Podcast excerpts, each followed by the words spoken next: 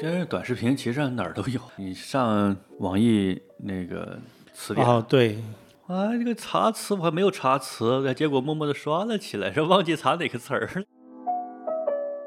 你开始刷短视频可能会得到快感，当你上瘾了之后，其实你刷短视频是让自己不那么痛苦，不刷会更痛苦，你是不吧刷会痛苦。所有的致瘾物都是这样的，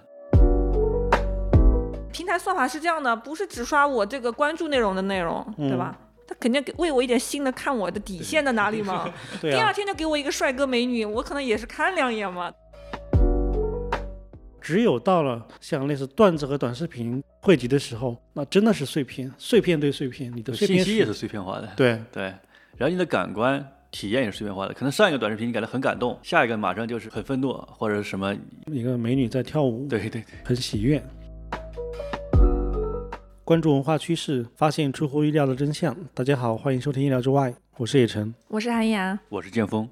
今天我们要聊一下短视频，因为我们上一期聊过了直播这个事情，然后在后面其实我们不可避免的回到了短视频这个话题，而且短视频其实是一个我们现在绕不开的一种内容形态。我们看一下数据的话，就会发现短视频平台像抖音、快手，他们的日活都已经超过了五亿，呃，甚至在巅峰时期应该是比这个要高很多。然后从全球来看，像嗯、呃字节下面的 TikTok，它的日活超过了十亿。全球的哈。对，然后比如说，如果我们看内容的话，像快手，它在之前它的每天已经是要上传一千五百万条内容，抖音的话应该是两千万条左右。所以从日活和每天它生新生产的内容数量看，短视频已经成为一个我们消费最大的一种内容形态了。而且伴随的是什么？就是我们的其他的内容消费形态好像被短视频给大大的挤压了，比如说图文这种形态。对，所以我们可能花了更多的时间去看视频，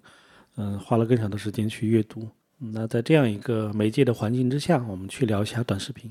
先有短视频还是先有直播呀、我怎么印象中先有短视频？我们上次聊过了，肯定是先有直播啊。现在直播最不早是的那个那个广义上肯定是先有直播呀。嗯，但是比方说抖音上面，我印象中它是不是先做的短视频啊？是先有直播，就是从广义和狭义都是这样的。因为你看，像短视频里面的快手，快手它的最开始其实它不是短视频，哦、它的起家是那个动图嘛，对，GIF 动图，对，嗯哦，难以想象。它最开始是分享那些动图，然后后面逐渐才改改成了这种短视频的内容。嗯，对，抖音也是吧？抖音是哪一年做的？二零一六是吗？有有一个数据，刚才我们之前有一个数据，二零一六年九月，我我查了一下，它抖音啊，嗯，它是短视频，一六年九月上线，主要提供是短视频创作、分享和观看的服务，然后发十五秒内容。然后一八年三月份推出直播功能，然后可以实时互动。嗯，所以比想象中的还要更新一点。因为我记得抖音最开始的它的 slogan 是什么？记录美好生活，对。对，我记得当时在很多地方都有广告，有印对象吗？它电挺影院什么他甚的。至请了陈凯歌，嗯，还有王家卫吧，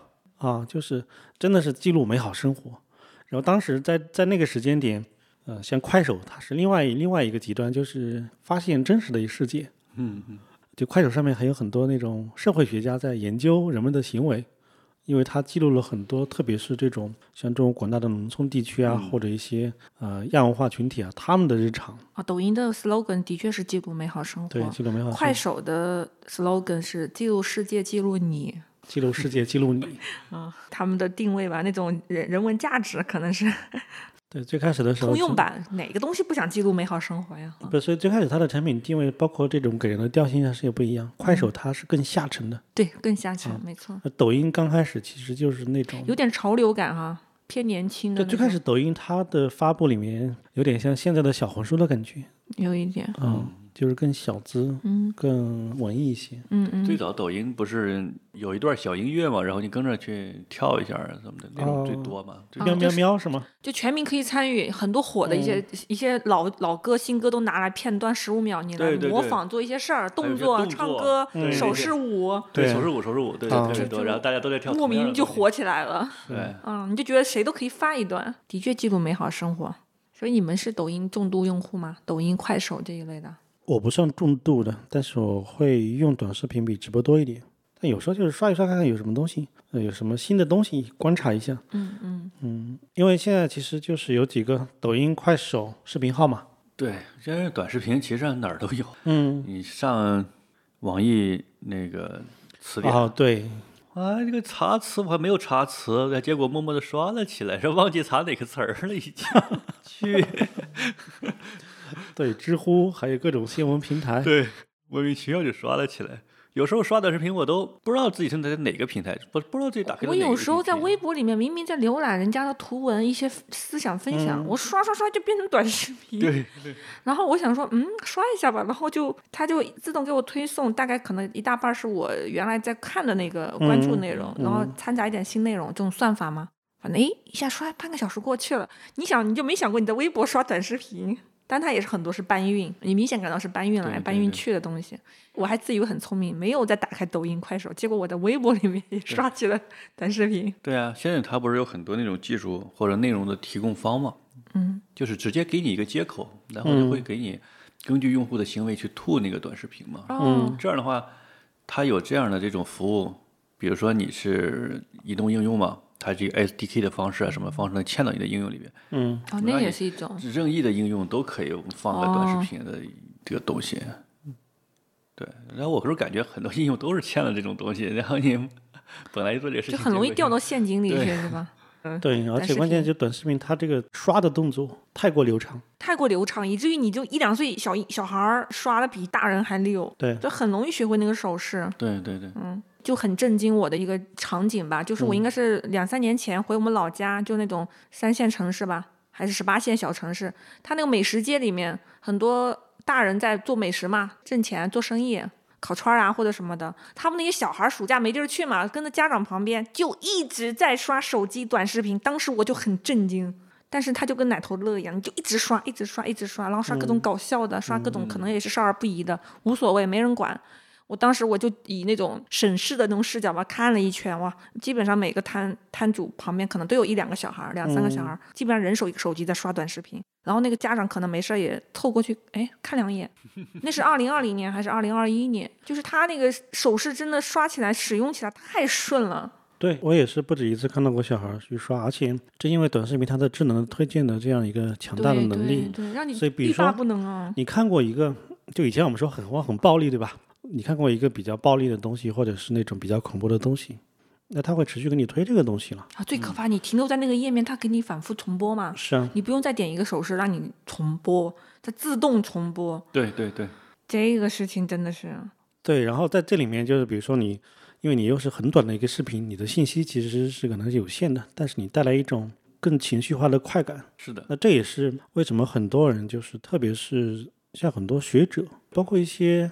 更偏保守派的人，他对短视频的批评是非常猛烈的。嗯嗯嗯，对，这也是我们为什么要聊这一期的一个比较主要的原因。嗯，就是短视频它带来的这种非常激烈的负面的评价是很多的。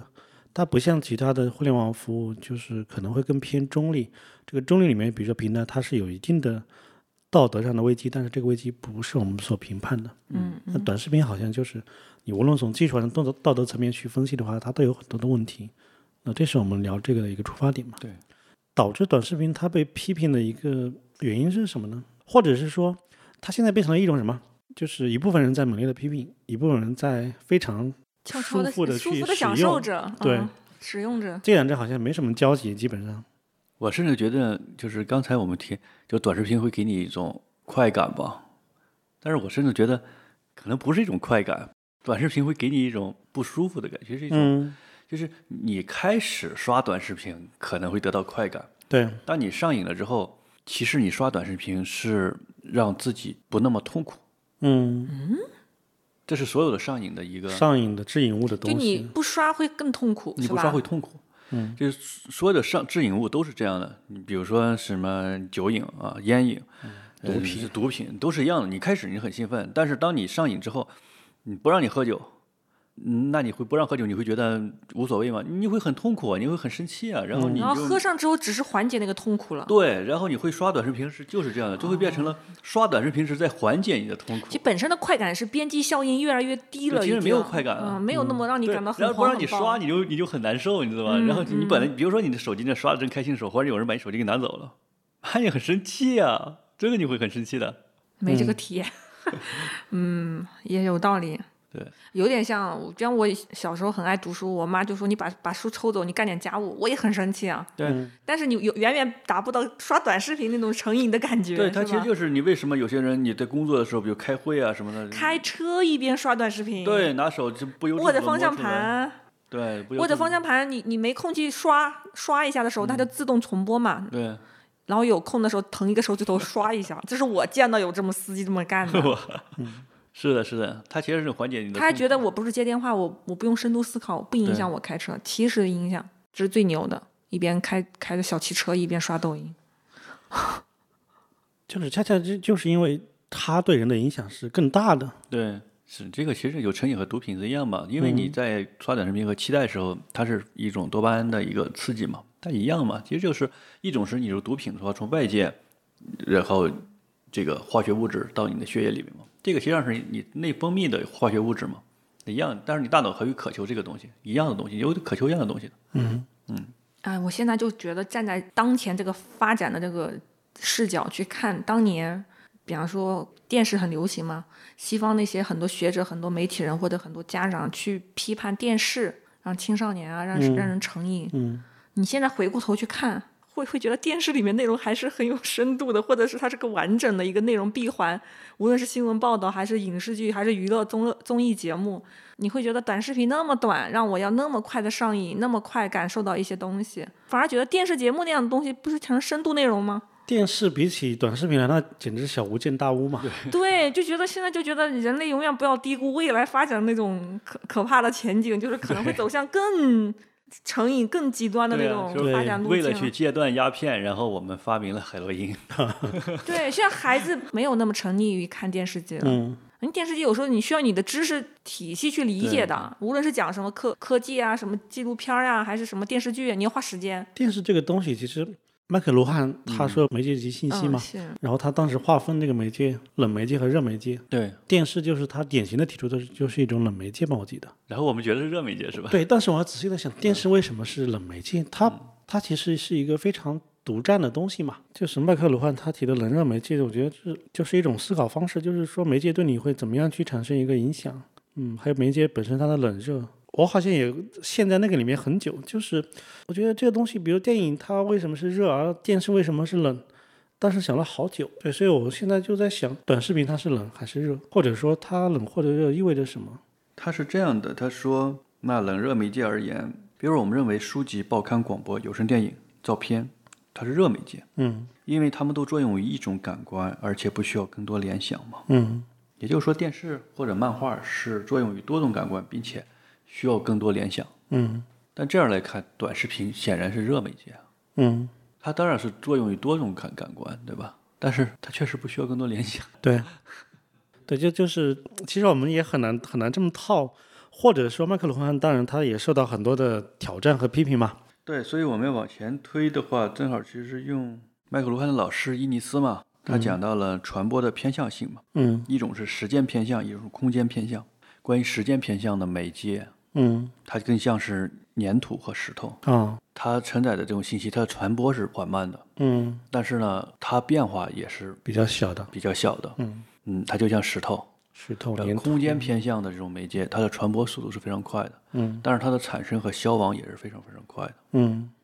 就是为什么想到这个，是因为我们不是要用一个现在存在的东西去套一个学者的理论，对对而是说。就是这些我们所经过的这些媒介，其实人类的媒介很有限的，我们会发现就那么多。是的，是的。而从二零一六年开始，短视频它这种媒介的对人的影响真的是非常可怕的，就是之前从来没有过的一种媒介信息了。如果我们说从竹简到纸的更替，或者甚至到电视广播的更替，它是一个革命性的。但是呢，短视频意味着什么？人们完全被这样一种形态好像给俘虏了。对它的传播效用是非常非常高的，嗯传播速度是非常对高非的，常高，导致你的极端的速度是快导的致你的内容产出那种理念完全都变了。哪怕不是十五秒，你说你三五分钟，你能讲清楚多少事儿？它又让你感觉到精神上上瘾，很嗨，就感觉可能这就跟写段子一样了。我就把这个段子写出来，对吧？哎，没错，就是段子。因为今日头条或者字节系，它最开始的一个产品就是段子。呃，它的所有的东西，包括今日头条，它都是一个以这样短暂的注意力吸引为目标的是，逻辑。就你作为产品设计来说，绝对是合理的嘛。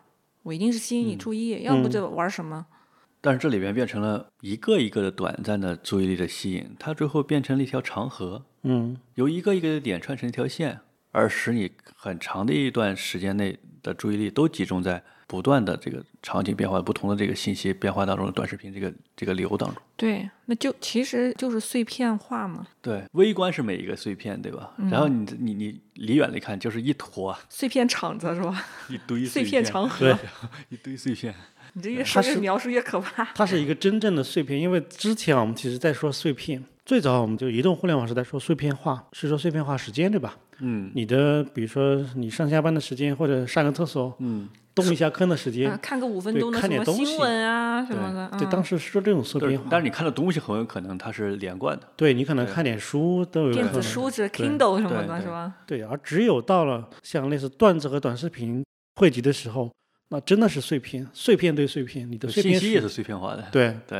然后你的感官体验也是碎片化的。可能上一个短视频你感到很感动嗯，啊，比如说村子里边你的年轻人都走了，是老是老人老年人了，下一个马上就是很愤怒，很愤怒，或者什么呃一个舞蹈什么的，你觉嗯得有有有很有趣？一个美女在跳舞，对对对，嗯，很喜悦，所以这个事情最大的可怕之处，是不是在于把你那种长时间投入去做一个事情的那种专注力，全部都给破坏、消解掉了、解构掉了？就是刚才我忽然脑海里想到的是，什么样的人更容易沉迷于短视频？我每一天晚上刷几个小时，是哪些人？我自己的一个感受是，可能你在前面你的人生经历里面还没有习惯性培养出来这种，比方你长期阅读，或者说你很有耐心去看一部嗯电影，一百二十分钟，你就从头看到尾。就如果这个习惯没有培养的那么牢固，很有可能被短视频这样的一种形态给卷走了。对而一且种卷的那么的自然，就卷过去了。是一种是你已经有一种习惯了，习惯的模式，所以你可能对它的这种诱惑会有足够的抵抗；是，一种是说你本身能意识到这种问题，然后但是你虽然没有习惯，但是你拒吃这种稍微东西稍微保持点距离是吧？对，我现在感觉我身边比较容易沉迷的，基本上就是比方说青少年孩子嗯嘛。尤其是很小的孩子，可能青少年反而因为课业压力，他都不到没有那么多时间对一直对对刷，对，三五岁的小朋友刷的特别溜。另是外就是我身边还有，比如说他一直都没有深度阅读习惯，或者是那种呃沉浸式做一件事情那种习惯缺少的话，短视频其实是非常轻松可得的嘛。嗯。另外就是像我爸妈这个年纪，他们可能你说你不刷短视频，他干嘛呢？可能也不太有这个耐心看长篇电视剧啊，或者是干嘛的。反正像我家里人那种老一辈的刷短视频刷的也是蛮狠的，就是很很诧异，让我也觉得很诧对异。就他们在那个短视频世界里，根据算法，他们看到了他们想看的那些所有的东西，无论是可以拜菩萨呀，还是各种养生知识呀，还是各种美食配方啊、下厨房的一些秘诀呀，一切还有那种为人处事、什么婆媳矛盾，一切他想看的，还有游山玩水，嗯，所以很沉浸哎。我的我现在就思考是不是有这么一个东西在里面，就是他以前也没有特别沉浸，说我去别的方式去获取深度的知识，或者是我有自己的方式去做成很好那种娱乐休闲。那我刷短视频能得到他需要的那个东西价值，那个方式可能的确不太适合，但是他间接获得了。嗯对，是这样，因为就是一种辩解是说，短视频它只是一种形态，这种媒介形态里面，它肯定有很多大量的优质的东西肯在，定有，对。但是这里面恰恰就是你刚才说到算法的问题，还有什么就是我们说短视频有好的东西，它有个前提是内容是怎么产生的。我们自古以来说的内容是怎么产生的，就是人类有了媒介之后，我们为什么要表达，为什么要产生内容？这个东西很好玩，就是它和现在短视频有个很大的不一样。短视频，我们包括我们之前的一期聊直播，你当然有很多可以你去爱好，愿意去分享一些东西。嗯，我今天很不开心，或者我读了一本对书，但恰恰是这一类东西是在平台上面是最没有价值的，煽动不起什么情绪是它吗，会被评判为低价值。嗯啊，那剩下的是什么？就是整个的创作的规则，或者是整个创作的诱导里面，什么东西是受欢迎的？我认为这个和我们自古以来的这种创作是非常不同的。比嗯如说文字时代，文字时代当然你有要有一个什么读者意识、目标用户的需求，嗯，但是就是同文时代，你的创作其实还是高度取决于你想表达的东西。基本上除了那些非常功能性的内容之外，就一个说明书或者什么之外，那很多表达是有感而发嘛。我想表达，我想写诗，我想写散文。呃，但是短视频时代，除去快手和抖音最早的那一两年非常原生态的发展之外，到后来它的规则逐渐明显之后，它变成一个精准的、伪劣的一个活动。我说夸张一点，好像是这样子的。虽然这里面有好东西，但这个好东西怎么产生？大家的其实创作的第一个出发点不是为了我要表达，可能是为了我要让你看，让你把这一条视频播完，完播对率完播率对哦打，对先然后点有没有点点击赞，有没有评论，有没有收藏，有没有评对论，就对这些动作有没有吸引你做出来？对，就这个确定性，就是上期建峰说的直播，类似直播一样，嗯，就是有个确定性的东西在指导着你去做这样一个事。那在这里面，就是如果是确定性的话，那大家肯定会去让这个确定性更加的精确嘛。对，更卷嘛，因为你的搞确定性的，我也要搞嘛。嗯对不然不不然的话， 我没有流量。 对，卷起来。对呀、那卷起来，其实最后评判的是什么？可能并不是你的内容谁更正 确，看谁的要猛。对，对，你你内容反而越正确，看起来平平无奇，没错啊，就是因为我们的道理，很多时候越是你越玄之又玄的，大家说哇大师，这个内对容因特为独特，内容，咱们说的内容正确也好，或者内容优质也好嘛，那平台那边它也有内容正确、内容优质嘛。嗯那优质和优质、正确和正确之间的定义它不一样。不一对样。他有能力来判断你的内容是正确优质吗？就这个评判的标准是什就么？靠数据啊，只看对，数人家据，的标准是完播率啊，只看数据。完播率高的就是正确的呀，嗯对，对吧？应该说他怎么评评判这个东西的价值？对，他不会评判，因为在新媒体时代，大家都都是说主编死了，主编曾经是 那个专业的把关人嘛，对对对，那主编死了当然是个好事，它本来意味着民主，意味着说更多读者读到想读的东西或看到想看的那些内容。但是，那在这里面忽略了平台是一个最大的主编啊，就是主而且编、他是没有思想的主编。机器主编啊，算法主编，我觉得这里面有些残酷的东西，就是那我平台就是觉得你既然都开始刷短视频了，那你怎么还有要求内容呢？只要你们喜欢多点赞，我数据对啊评判，这就是有价值的，引导你你你对动作或者引导你消费，总之有个引导嘛，对它就成了。你已经到我这儿来了，然后对你把你把这个平台这个数据这个计算的这个假设想象成一个就跟上帝之眼的，那这波人在生产，这波人在点赞，在这围观，啊，反正我就操控你们，你继续嗨起来，永远不要离开，不就这样吗？我觉得你要是从一种很可怕的视角看，已经有点儿就像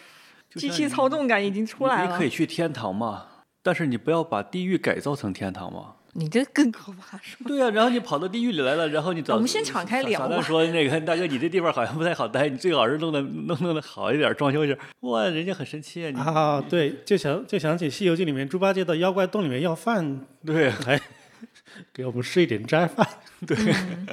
反正平台也是，我觉得他们也都在逐渐自己成长中，他们也在调整中，对吧？平台根据业务的嗯拓展嘛，一开始是短视频，慢慢又起来直播，然后电商整个链条打通，比方说他可能明天还可以搞外卖，后天还可以搞什么是的，是的别的东西。所以他也自己在自己把自己的各种功能喂养起来之后，那全都卷进来嘛。对，这个之前正好有媒体也报道过整个的算法、平台、经济啊等等这些逻辑。我看到就是有两种观点吧，媒体看到的，一种是说啊，平台里面就是有一些大脑，它决定了这个平台让用户看什么，嗯，对，然后下面全是执行层，就比如说那些那些中层以下的全部都是执行，然后只有高层他们决定这个平台怎么去运作，算法怎么去做，具体的让每个人看到的东西，它都是有策略的，这是一种。嗯，一种是叫算法无意识，就是谁都不知道这个算法黑箱是什么东西，嗯，你任何一个高管，你都决定不了人一个人看到什么，他只能说你这个算法有偏好、有规则，但这规则最终指向具体的是什么东西，用户、管理者、运营者谁都不知道。那这里面我不知道哪种是更更合适一点啊，但是我的直觉上面，嗯，媒体的理解里面就是有一个中心化的决策层，然后再执行，然后再到下面再去分发，好像是有点偏想象的。嗯，有个超级大脑来决定，然后其他人按这个大脑的精确去执行。但是我观察到，包括去推理到的，就是很多平台就是一个混沌状态。嗯，就刷到哪是哪吧。对，就是你的算法那条规则是确定的，但是你这个规则下面运行的用户和数据是怎么样子的，它是不确定的。然后导致了什么？就是你最终的时候，甚至你这个平台的运营者，你也不知道你你给用户看的是什么东西，你只看到一串的数据嘛。就这种无意识下，好像谁都没有谁都没有罪了，就是他的是更无辜的。是的，这个就可以，但是这个可以，人家可以说这是你的需求嘛，这是这是你的需求，这是你的选择。对，我就喜欢看美女。那么，对，或者说你口口声声说你不喜欢看美女，结果你还是看美女嘛？对你你的选择就是这样子 的，不是我对推给的你实的。际动作 就，我不看你心，我看你动作，论论论技不论心哦。对，不是不是这个平台任何一个运营者把这个东西给给了你，对 吧？对对对， 是你自己的当然，他可能选择底下也会给你一点东西喂喂你。嗯，你这个动作决定了下一步游戏的剧情。这个整可以像浮士德呀那种像像魔鬼， 嗯，对，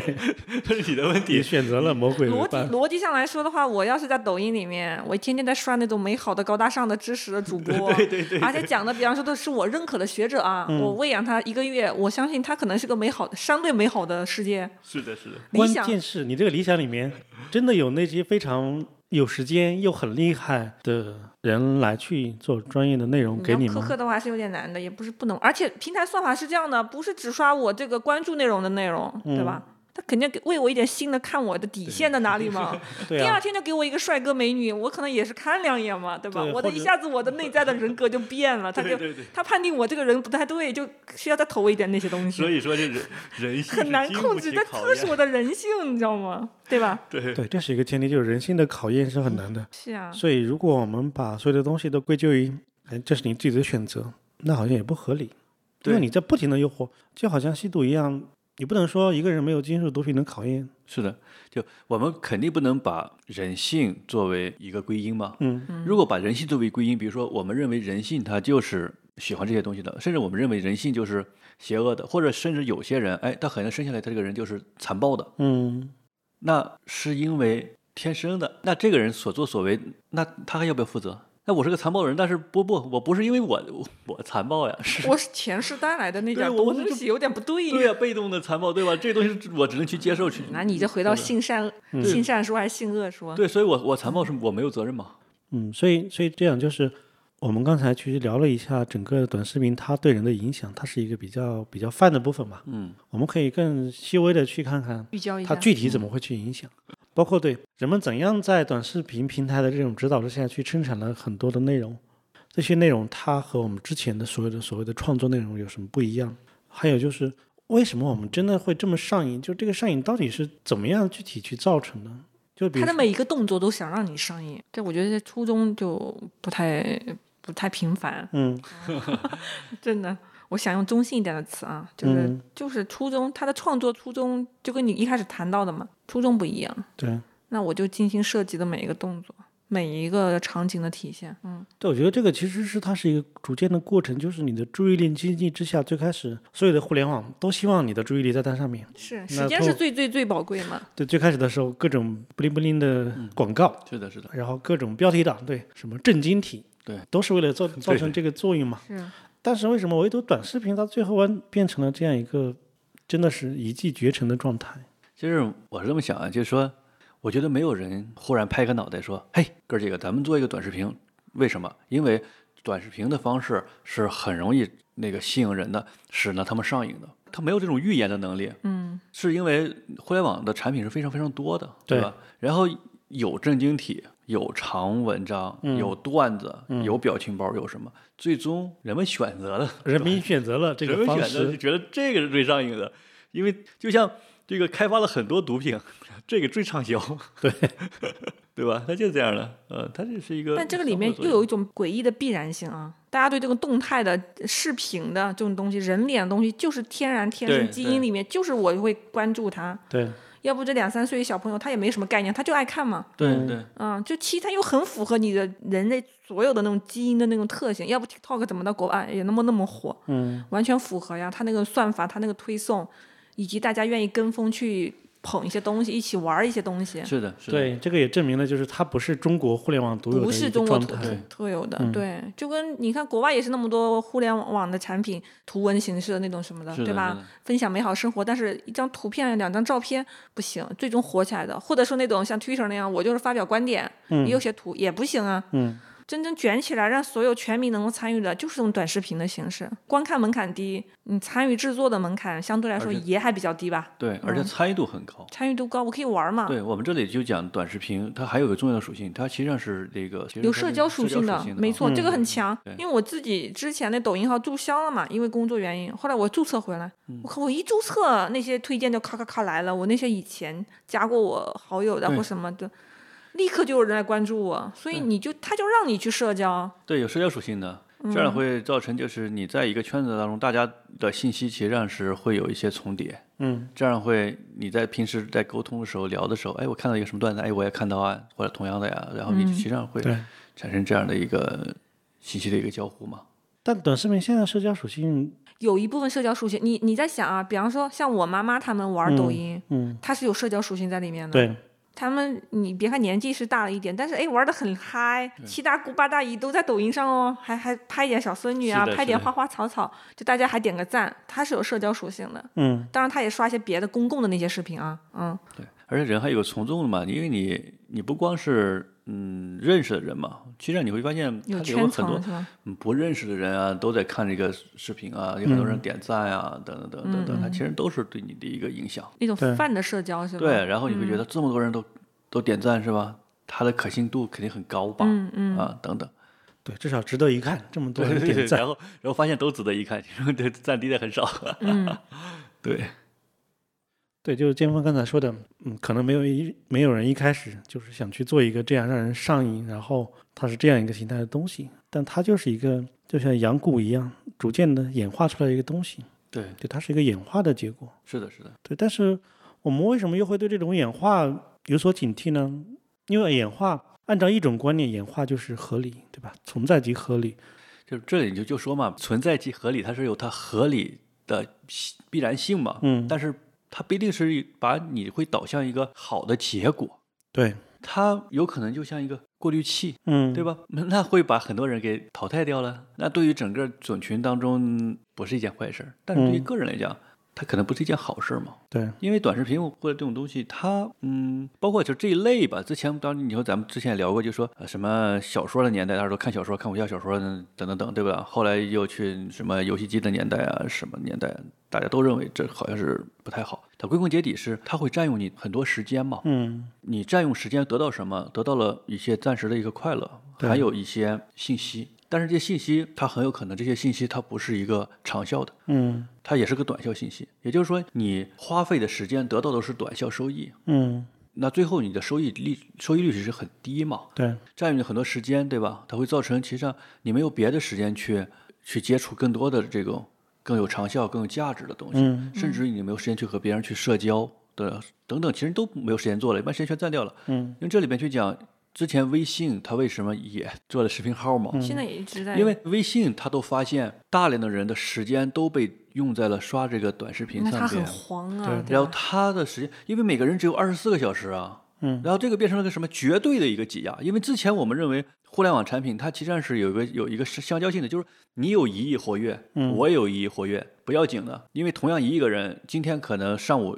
用一下支付宝，下午我刷下微信，这这就不影响嘛。对不对影响，各但是有现在场景，嗯，对，但是现在时间占的太太满了，导致一共二十四个小时，我刷了五个小时这个短视频，然后微信可能就没有时间用了，上面有些人都不回复，不想聊天，不想看公众号推文，对，然后王者荣耀都不打了，这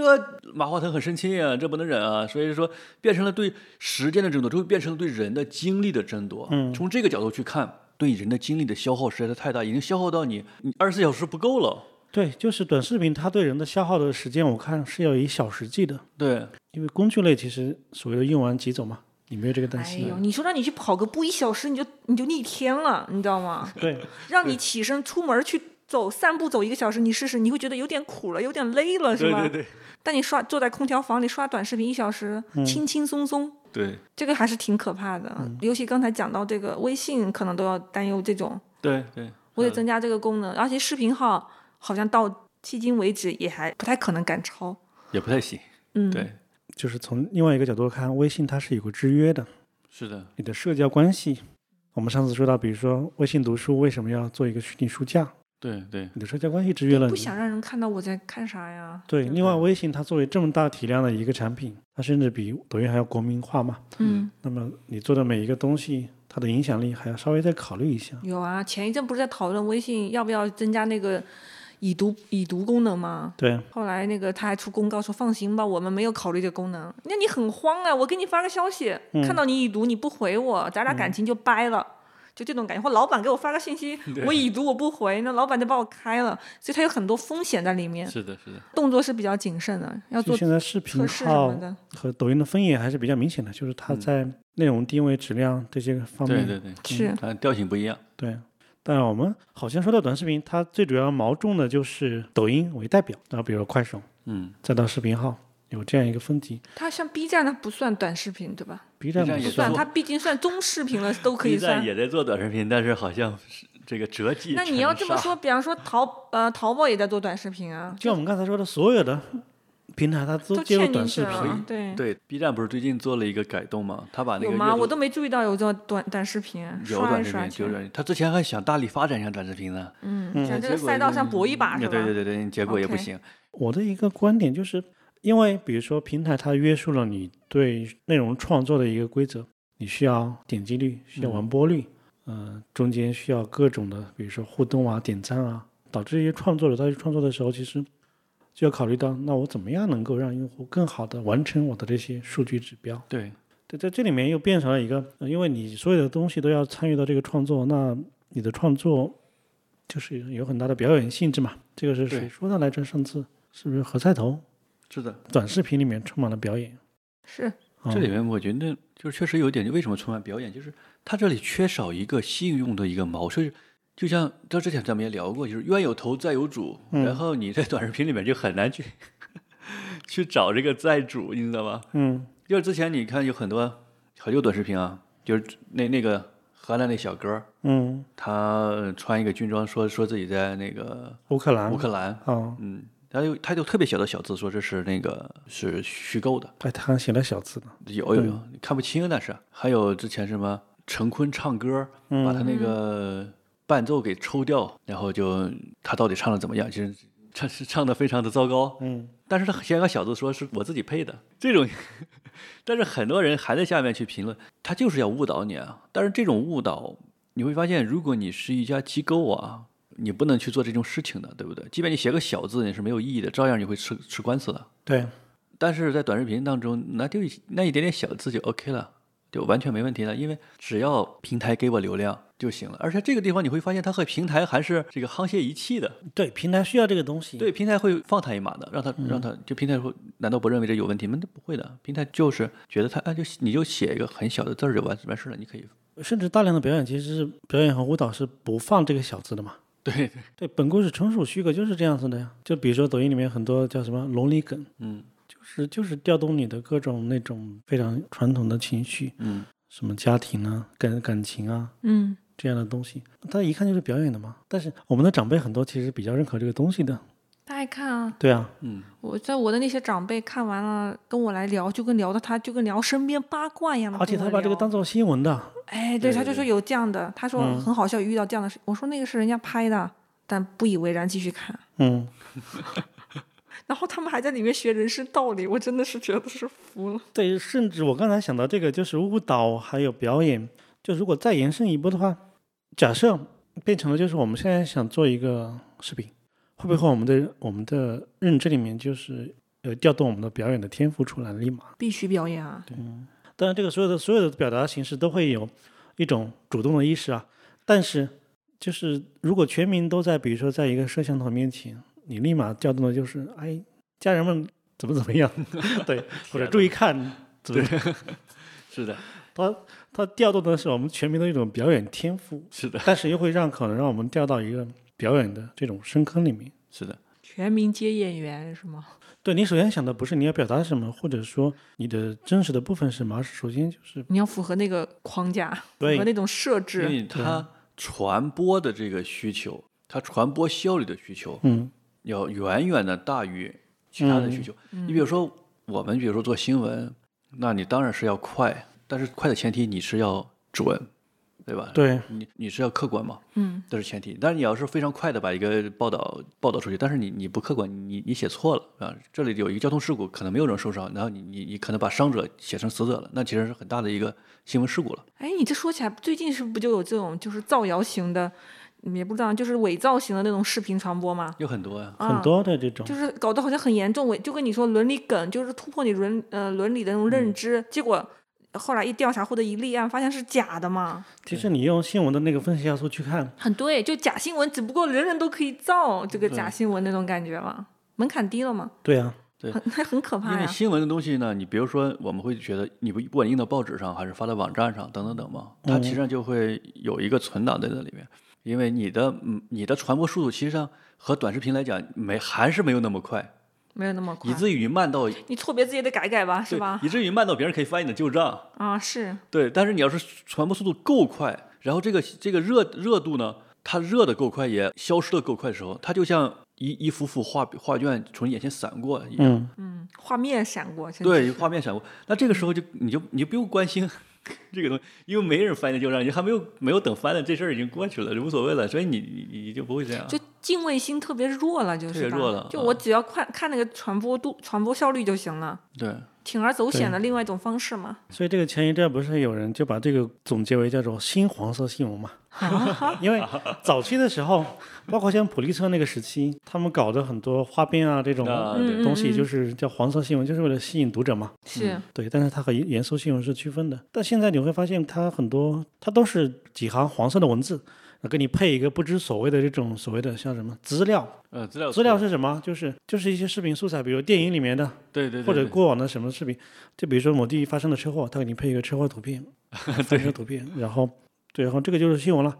它内容产出也可能是代运营的，也是各种包装的、各种互相借鉴的，就是一种集体无意识，就是说平台指导这个规则流量，大家都这么互干动嘛，管对我大是家什都这么号干，嗯，然后那我其实也没法去考核，我怎么考核我的专业性？你没发现弄没有啊，就刚才回到刚才那个，你怎么看它内容是优质不优质嘛？对对，因为你专业了也没有用，嗯，因为用户一样感受不到你专业，因为对用户看不到你，对，是的这，就是个很诡异扭曲的一个场场域一样，因为用户看到的会有指的是点不专业的，因为用户就看那些不专业的，你会发现，无论你专业度提高也好，或者还有一些机构。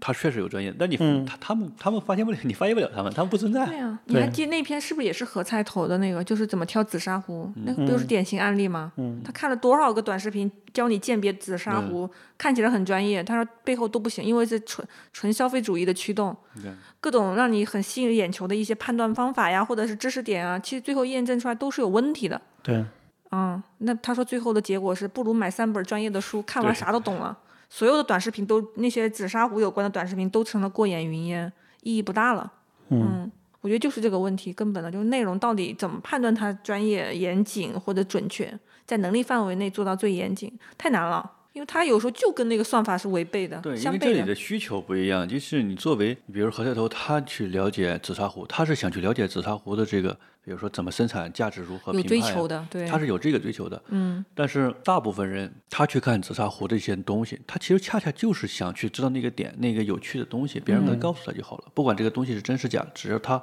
觉得自己学到了就好了就。愿意相信嘛。你想吧，就像何菜头这样的，他的这个需求的人群和另外的那些人群的比例是非常不成比例的。哦，嗯是，呃，所以说你你这样的人， 你你去看，你觉得哇，为什么这些信息都都那就没办法嗯，这人家那信息好好的呢，传播着。对，本来就好人是合理的呀，合理的呀，就像嗯你去去去那个川菜馆儿，你不吃辣一样，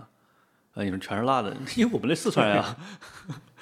你要这么说，人家瞎做紫砂壶视频，人家也很真诚，可能是吧？对他能力就到那儿，知识水平就到那儿，对对，而且别大家都在看呀，打赏的人很多呀，嗯对吧？嗯，就是这样的，或者那条短视频就是嗯促成了好多订单呀。对，嗯，但这里面诡异的一点是，还有一点是平台以及部分用户在千方百计的期待更多专业的人士进入到短视对频对这个场域嘛，没错，包括你看抖音上面，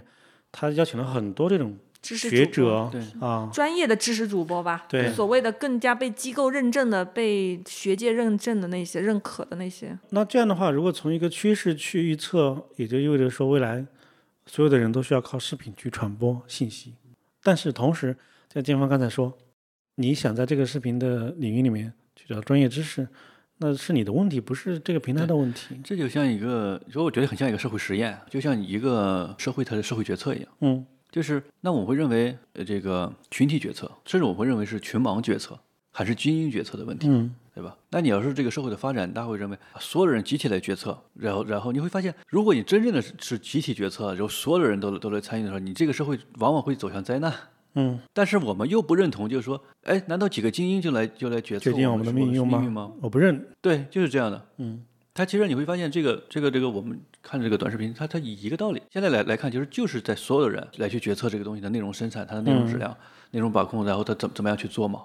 然后这个时候，当然你会面面临一些问题，你会面临说这些东西，如果群体去决策的话，其实上得到的结果可能对这个群体来说是有伤害的。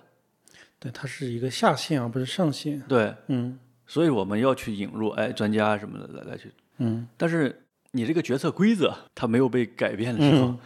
你你你就像一个很躁动的部落一样，然后你来了几个外外乡人，说是精英，我能帮助你们这个部落能能改善，那几个那个兄弟肯定被被捆起来，是下面点点火， 就是说的粗俗一点，就芒格说的，你把葡萄干大便混在一起，对，还是大便。是的，对，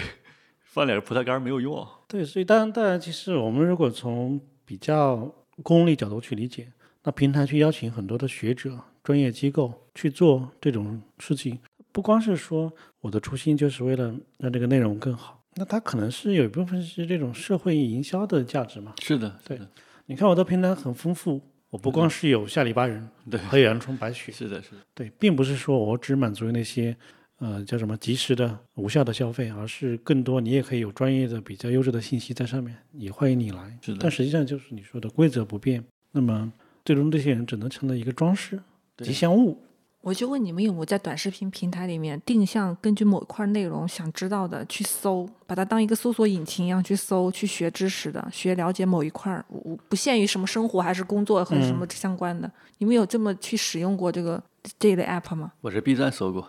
啊，我经常在？B B 站搜，对我也在 B 站搜，我 B 就站像是有像啊抖音啊、快手这样没有的，或者视频号那，B 站个和 YouTube 肯定有啊。对，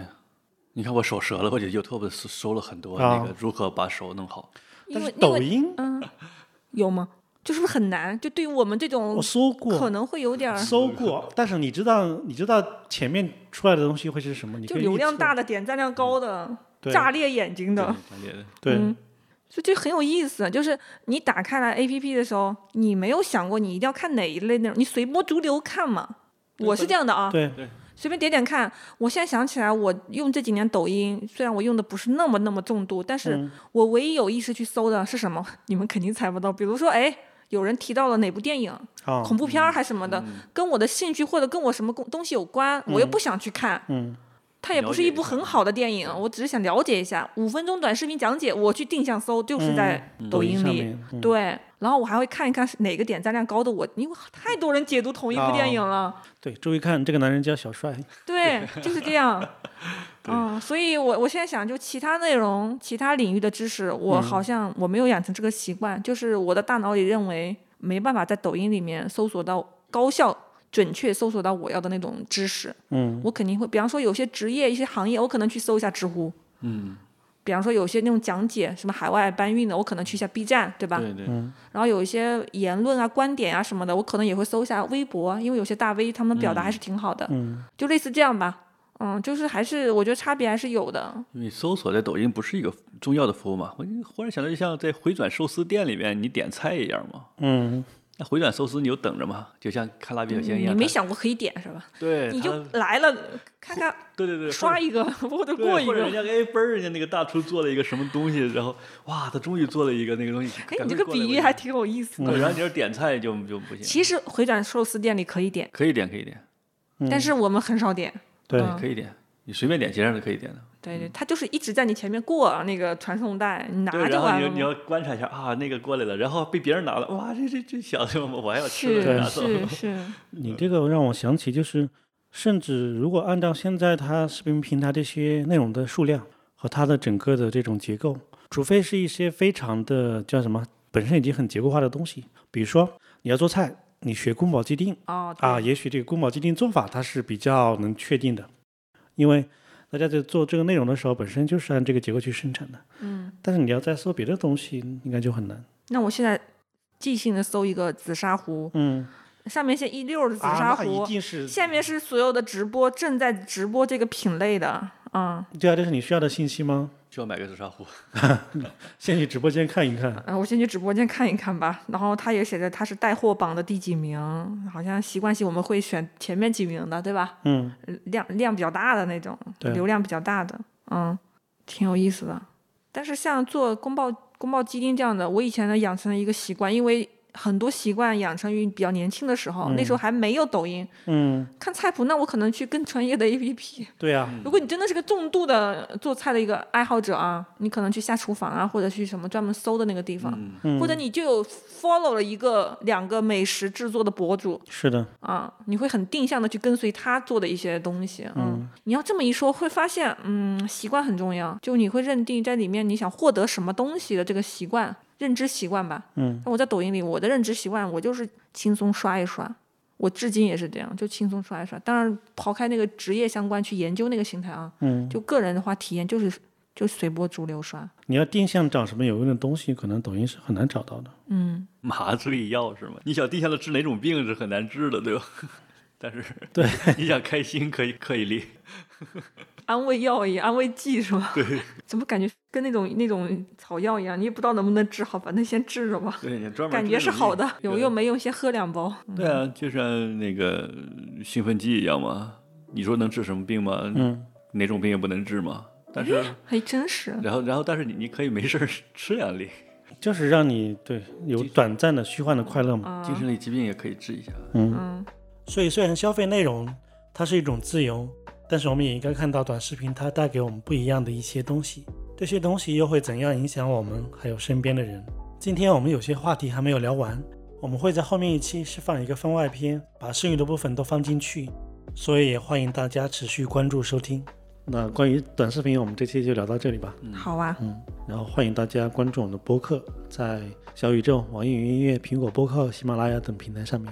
我们是每周更新一期。也欢迎大家就是一直追随我们哈。那个追随是指一定要评 论啊、